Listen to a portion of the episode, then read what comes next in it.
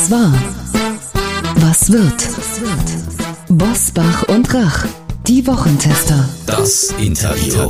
Powered bei Redaktionsnetzwerk Deutschland und Kölner Stadtanzeiger. Und hier sind die Wochentester. Wolfgang Bosbach und Christian Rach. Hallo und herzlich willkommen, Christian Rach hier aus Hamburg. Hallo auch von Wolfgang Bosbach aus Bergisch Gladbach.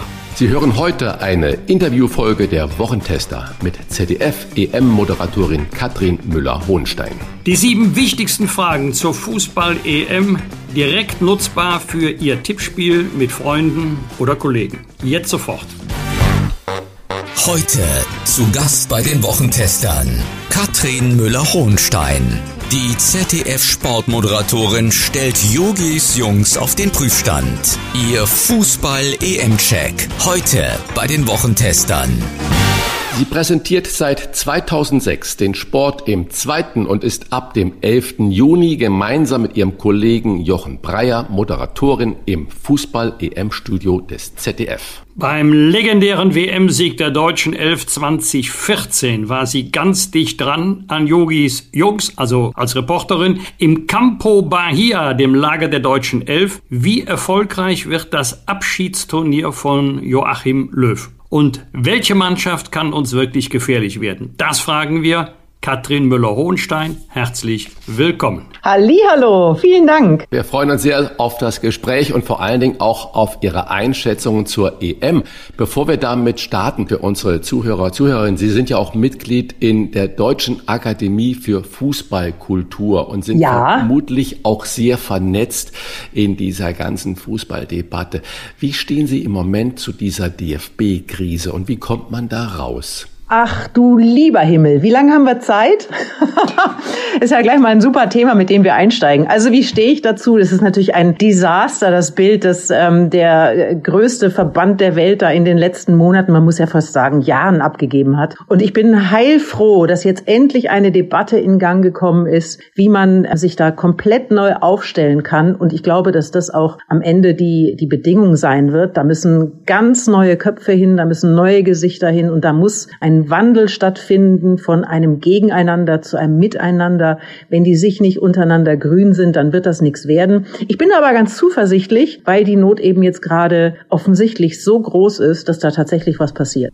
Brauchen wir viel mehr Frauen in der DFB-Führung? Also wir brauchen generell mehr Frauen, ernsthaft. Also das ist ja kein Abbild der Gesellschaft mehr, was wir da erleben. Und ich glaube, dass äh, gerade im Fall des DFB das ein herausragendes Zeichen wäre, weil man das dann eben auch sehen kann. Das ist für Menschen, glaube ich, wichtig, dass sie Dinge visuell erfahren. Und wenn da Frauen sind, dann ist das im ersten Moment vielleicht äh, so ein bisschen überraschend, sage ich mal. Der eine oder andere wird vielleicht auch noch ein bisschen fremdeln. Aber ich sage immer, macht einfach. Und irgendwann ist es dann auch kein großes Thema mehr. Hätten Sie da eine Favoritin? Wem würden Sie das zutrauen? Also ich finde Katja Kraus zum Beispiel super. Ich finde auch eine Almut Schuld zum Beispiel vom VfL Wolfsburg, das ist auch eine ganz kluge junge Frau, die natürlich eine irre Expertise mitbringt als äh, langjährige Torhüterin und erfolgreiche Torhüterin. Also die wissen, wie der Hase läuft und ich glaube, dass an Kandidatinnen im Prinzip keinen Mangel gäbe. Man müsste sie einfach nur mal machen lassen. Danke für diese Einschätzung.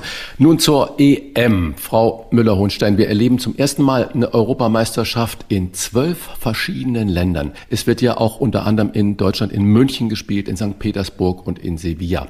Das Finale steigt dann im Londoner Wembley Stadion. Wird da bei dieser typische EM-Esprit oder bei der WM ist es ja genauso, die man ja so liebt als Fan, als Zuschauer.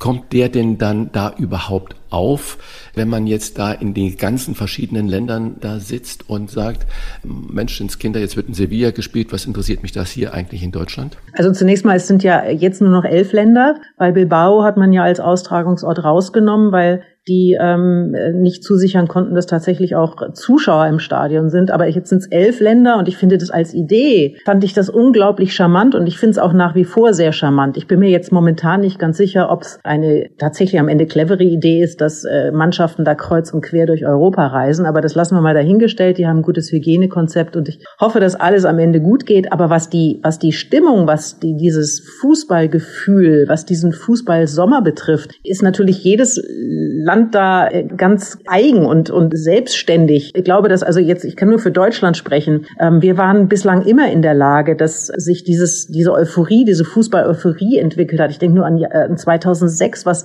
auf den Straßen in München, wo ich zu Hause bin, los war. Das war ja unglaublich, dieses Sommermärchen. Jetzt macht uns die Pandemie vermutlich ein bisschen einen Strich durch die Rechnung, weil dieses große Public Viewing wahrscheinlich am Ende gar nicht, gar nicht möglich sein wird. Aber so im Kleinen, diese, diese Fußball-Euphorie im Kleinen, die kann ja sehr, jeder selber für sich entwickeln. Also da brauche ich ein bisschen Schminke und dann nehme ich vielleicht noch ein Deutschland-Fähnchen und dann schiebe ich meinen Grill auf den Balkon oder in den Garten und, und fertig ist das Fußballerlebnis. Also ich glaube, dass wir das heute vielleicht gar nicht so, so, so abschätzen können, was sich da wirklich entwickelt, weil wir auf der einen Seite die Pandemie haben, auf der anderen Seite das ja sowieso immer erst kommt, wenn es dann richtig losgegangen ist. Da bin ich sehr gespannt. Ich glaube schon, dass wir eine Fußball-Euphorie in, in Deutschland erleben werden und ich glaube, das gilt für die anderen Länder ganz genauso. Diese EM wurde ja schon weit vor der, natürlich weit vor der Corona-Pandemie geplant. Vielleicht ist es ja gerade die richtige Antwort auf Corona, dass wir alle Länder damit einbeziehen und dass wir allen Menschen, die so lange Verzicht üben mussten, die Chance geben, vielleicht auch in einem Public Viewing dran teilzuhaben. Wir werden sehen. Sonst sind Sie als Reporterin oder Moderatorin immer ganz dicht dran am Geschehen. Diesmal hm. moderieren Sie aus der Sportstudio Arena in Mainz. Was wird Ihnen da fehlen? Die Unmittelbarkeit, die Nähe, das Gefühl, mittendrin zu sein? Also Sie werden lachen, Herr Busbach. Es ist tatsächlich so, dass ich am liebsten dieses äh, deutsche Quartier, heißt es bei uns, diese Position, das deutsche Quartier mache, weil eben ich ja diesen Beruf gewählt habe, um, um den, den Sport auch live zu erleben. Und diese Chance hat man eben im deutschen Quartier. Ich habe in äh, Brasilien damals äh, und auch in Russland jedes Spiel der deutschen Mannschaft im Stadion live erlebt und dafür bin ich unglaublich dankbar. Ähm, nur ist es so, dass der Kollege Welke in diesem Sommer leider ausfällt und ähm, nun hat man mich gebeten, die Position zu übernehmen in, in Mainz und das mache ich an der Seite von Jochen Breyer und das wird auch, also ich äh, bin jetzt hier gerade in Mainz und habe heute Morgen wieder unsere Arena da gesehen, die über die letzten Monate entstanden ist und das ist schon fantastisch, was die Kollegen da hingestellt haben. Also insofern bin ich ein bisschen versöhnt, weil ich hier auch ja in, in Mainz ein, ein zweites Zuhause gefunden habe. Ich fühle mich hier sehr wohl, das ist sehr, sehr schön. Äh, darf aber auch gleichzeitig, und das ist äh, der eigentliche Knaller an dieser EM für mich, ich darf tatsächlich äh, die Interviews mit dem Bundestrainer zum Abschied für ihn noch einmal machen. Das heißt, ich bin dann, wenn die Deutschen spielen, jeweils bei der deutschen Mannschaft an den Spieltagen und mache dann danach auch das Interview mit Joachim Löw. Und da muss ich sagen, das, das rührt mich irgendwie dass ich das machen darf und da freue ich mich ganz besonders drauf. Stichwort äh, Joachim Löw, Sie haben es gerade gegeben. Es ist ja auch sein persönliches Finale jetzt, diese EM. Äh, was ist Ihre Prognose? Wird das Einfluss auf die Leistung der Mannschaft haben? Werden die sich da für ihn, der ja auch so erfolgreich, jahrelang erfolgreich mit den ganzen Jungs gearbeitet hat, werden die sich speziell für ihn jetzt da ins Zeug legen und zerreißen? Das glaube ich auf jeden Fall. Also da bin ich mir so, so sicher. Und ich glaube auch, dass es für ihn eine völlig neue Situation Situation ist, weil er weiß, wie es, wie es weitergeht danach. Er wird das Amt an, an Hansi Flick übergeben und ich glaube, dass er ganz unbekümmert in dieses Turnier gehen kann. Er hat ja jetzt nochmal ein Zeichen gesetzt, dadurch, dass er Thomas Müller und Mats Hummels zurückgeholt hat und das ist ein Beleg dafür, dass er in dem Jahr tatsächlich äh, sich um nichts anderes Gedanken machen muss, als das Beste, was wir momentan haben, auf den Platz zu schicken. Ähm, es war ja sonst immer so dieser, dieser Umbruch, ähm, eine neue Generation äh, an die Nationalmannschaft äh, heranzuführen, ein großes Thema. Darüber muss er sich jetzt keine Sorgen mehr machen. Das ist für ihn ein, eine ideale Ausgangsposition. Und äh, die Tatsache, dass er nicht immer wieder auch auf dieses Thema angesprochen wird. Es war ja bislang so, dass die zweite Frage immer war, ja, wie geht's denn eigentlich nach dem Turnier für Sie weiter? Das wissen jetzt alle, brauchen wir also nicht mehr fragen.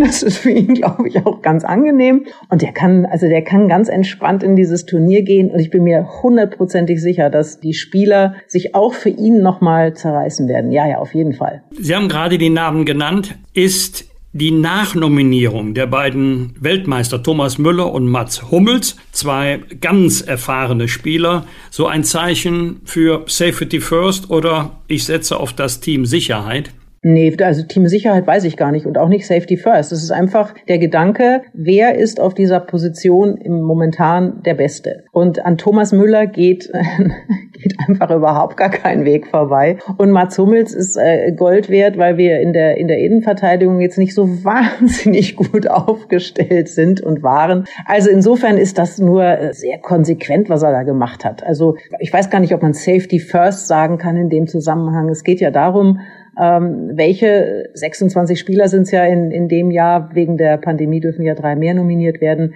Welche 26 sind die besten, die wir momentan haben? Und da sind Thomas Müller und Mats Hummels mit Sicherheit dabei. Frau Müller-Hohenstein, Sie sind ja wirklich vom Fach.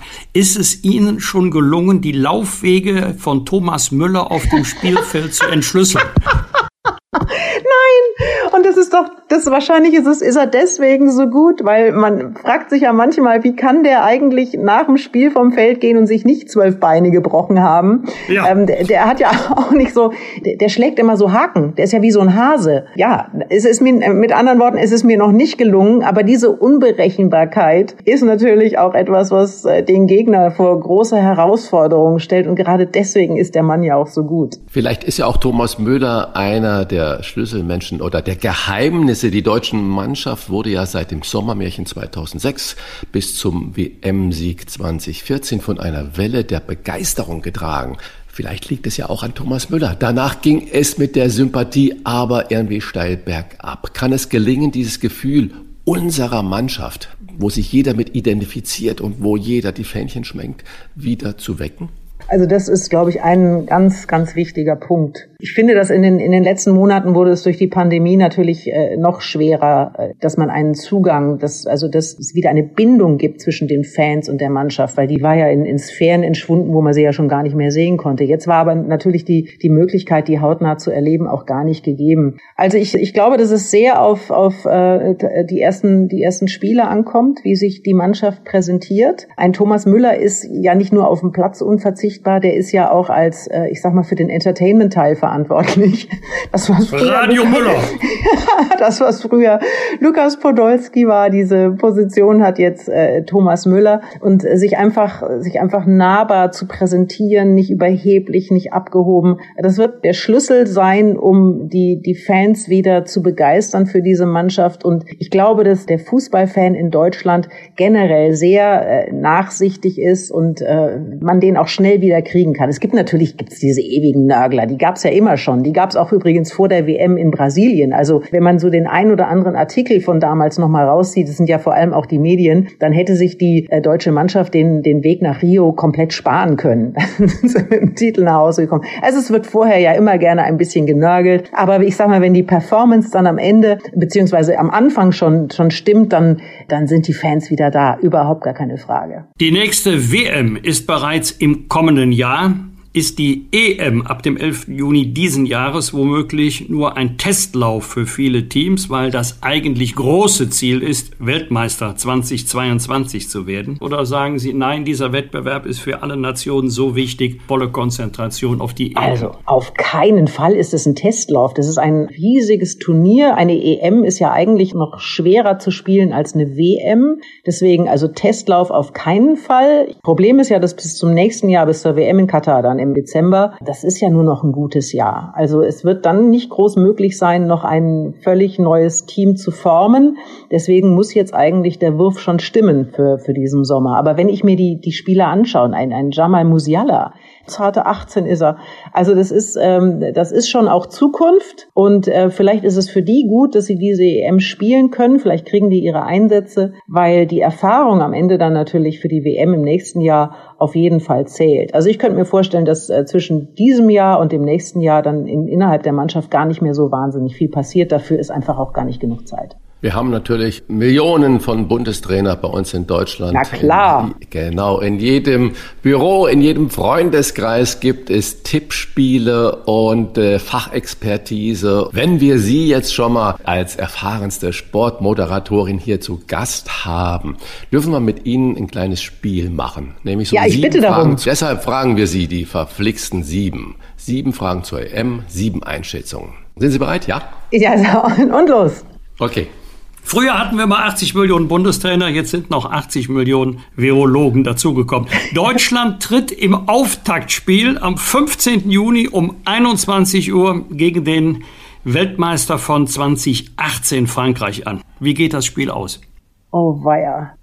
Also erstmal ist das ähm, natürlich gleich der dickste Brocken am Anfang. Und ich glaube, dass das gar kein Fehler ist. Ich finde das gar nicht so schlecht. Wie geht dieses Spiel aus? Wir spielen in München. Und äh, das ist für einige aus der deutschen Fußballnationalmannschaft ein doppeltes Heimspiel. Also nicht nur in Deutschland, sondern eben auch in München, wo die Bayern zu Hause sind. Die Franzosen haben ein, ein herausragendes Team, aber hey, wir sind auch gar nicht so schlecht. Deswegen glaube ich an ein 2 zu 1. Und dann geht's gleich weiter natürlich. Ihr Tipp bei dem Spiel gegen Portugal am 19.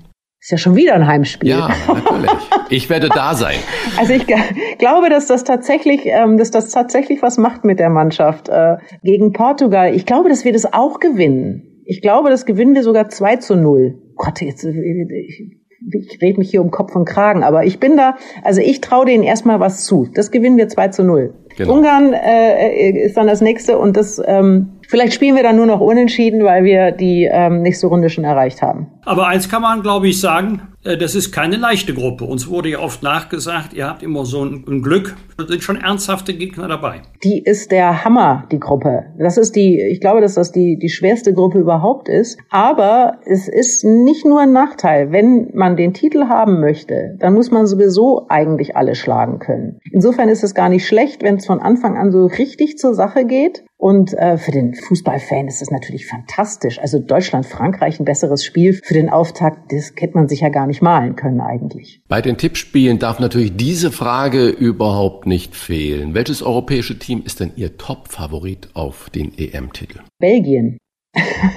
Gut, schnelle Belgien, Antwort, schnelle Antwort. Wunderbar. Belgien hat seit Jahren eine, ich möchte noch einen Satz dazu sagen, Belgien hat ja. seit Jahren eine herausragende Mannschaft und ich glaube, irgendwann marschieren die mal durch. Mit einem tollen Kevin de Bruyne. Ja, mal, mal gucken, ob der wieder fit ist bis dahin. Der hat ja ordentlich ja. abgekriegt, ja. Also dem wünschen wir natürlich äh, eine schnellstmögliche Genesung. Und äh, bei welcher Mannschaft glauben Sie, die wird zwar hoch gehandelt, aber wird sie am Ende doch nicht durchsetzen? Ja, das kann bei den Franzosen natürlich genauso passieren wie bei den Deutschen. Ich glaube es eigentlich nicht, weil dafür ist die Mannschaft zu gut. Aber diese Tatsache, dass die deutsche Mannschaft nach dem WM-Titel so abgestürzt ist, das äh, haben ja andere Teams vorher auch schon erlebt. Und vielleicht passiert da tatsächlich irgendwas im Kopf, was einen müde, was einen äh, nicht mehr hungrig sein lässt. Also wer weiß. Im Augenblick sagen alle, die Franzosen sind der Top-Favorit. Ich würde da erstmal abwarten. Jetzt Hand aufs Herz. Jetzt sind sie bei sich alleine zu Hause und keiner hört zu und keiner sieht sie. Wie weit kommt Deutschland? Also ich wünsche mir, ich träume von einem Finale England gegen Deutschland im Wembley Stadion. Und ich wünsche mir, Ach, dass dieses Spiel Ach, 4 zu 2. Der Ball, der, der, der Ball, war aber nicht drin, da sind wir uns jetzt einig.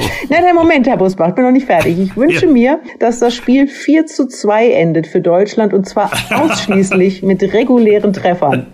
Damit haben Sie natürlich auch schon die Frage beantwortet, wer wird Fußball-Europameister? Ich weiß es nicht. Das ist doch das Schöne. Kein Mensch weiß, wer es wird. Und wenn wir es wüssten, dann wäre ja diese EM gar nicht mehr so aufregend. Am 11. Juni was ich persönlich sehr nett finde, eine nette Geste, startet die UEFA Euro 2020, die wegen der Pandemie ein Jahr später oder zu spät ausgetragen wird. Das ZDF überträgt nicht nur das Finale, sondern am 15. Juni um 21 Uhr auch das Auftaktspiel, haben wir gerade darüber gesprochen, unserer Elf gegen Frankreich. Und wie immer hochkompetent im Studio an diesem Abend Katrin Müller. Hohenstein, vielen Dank für das Gespräch. Nicht nur viel Arbeit, auch viel Freude bei dieser Fußball-Europameisterschaft. Jetzt sagen Sie mir noch, wer wird denn Europameister? Erst Herr Rach, dann Herr Busbach. Ja, ich würde es äh, auch Engländern zutrauen. Die haben da einen richtig guten Spirit und ähm, das könnte auch äh, so sein. England, okay. Frankreich. Leider, Frankreich. Wie mein Angebot, wir sprechen in dieser kleinen Runde gerne nach der EM nochmals, brauchen ja nur 20 Minuten sein äh, und bewerten, was wir gesehen und erlebt haben. So ist es. Und wir wissen dann natürlich nichts mehr von dem, was wir heute erzählt haben. Genau. Na, da waren das so Einspieler über unsere Einschätzung. Die gut waren, die senden wir, die anderen lassen wir weg. So machen wir das. Und dann erklären wir das gleich noch mit der netten Geste für unsere Hörer. Denn am 11. Juni hat Wolfgang Bosbach Geburtstag. Ui, dann ist Wolfgang Bosbach ein Zwilling. Ja, richtig. Aber richtig gefeiert wird erst nächstes Jahr. Ja, dann ist es wieder ein Runder. Wäre nett, wenn Sie jetzt sagen würden, wären Sie dann schon 60? Das wäre der Tag gerettet. Wären Sie da schon 60, Herr Bosbach? Ja, nein, schon 70. so kann man mit kleinen Dingen anderen Leute große Freude machen. Aber Wolfgang, du weißt, die Zwillinge äh, werden als die intelligentesten Menschen gehandelt. Ne? Das ist einfach so. Ja, zu Recht. Das sind die Zwillinge. Oliver Kahn ist auch ein Zwilling. Ja, Christian Rach auch ist auch ein Zwilling. Ja, äh, so, ja. hat Oliver Kahn hat, glaube ich, dann vier Tage nach Ihnen Geburtstag. Ich glaube, der 15. Also zu unserem Spiel. Genau. Spiel Aber er ist ja leider nicht mehr dabei, deswegen ist es das erste Mal, dass er ja. vermutlich irgendwo tatsächlich seinen Geburtstag feiern kann und nicht in irgendeine Produktion eingebunden ist. Alles Gute. Das wünsche ich Ihnen auch. Vielen Dank. Tschüss. Tschüss. Fragen und Anregungen für Bosbach und Rach? Kontakt at diewochentester.de wir bedanken uns bei unserem Werbepartner Procon für die freundliche Unterstützung. Procon ist nicht irgendein Ökostromanbieter, sondern Deutschlands größte Energiegenossenschaft mit knapp 40.000 Mitgliedern. Hier kann Geld mehr bewirken, als sich nur zu vermehren. Procon ist aktiver Klimaschutz in Bürgerhand, denn jeder kann mit seiner Beteiligung mitmachen und bekommt eine Stimme. 100% Windstrom aus eigenen Anlagen. Dafür steht der echte Ökostrom von Procon. Wenn Sie Mitglied werden, wissen Sie zukünftig, wo Ihr Strom herkommt und Sie können aktiv CO2 sparen. Und das Beste ist, mit dem Gutscheincode Bosbach und Rach schenkt Ihnen Procon die ersten 100 Kilowattstunden des sauberen CO2-freien Stroms. Hier nochmal der Code für 100 Kilowattstunden gratis.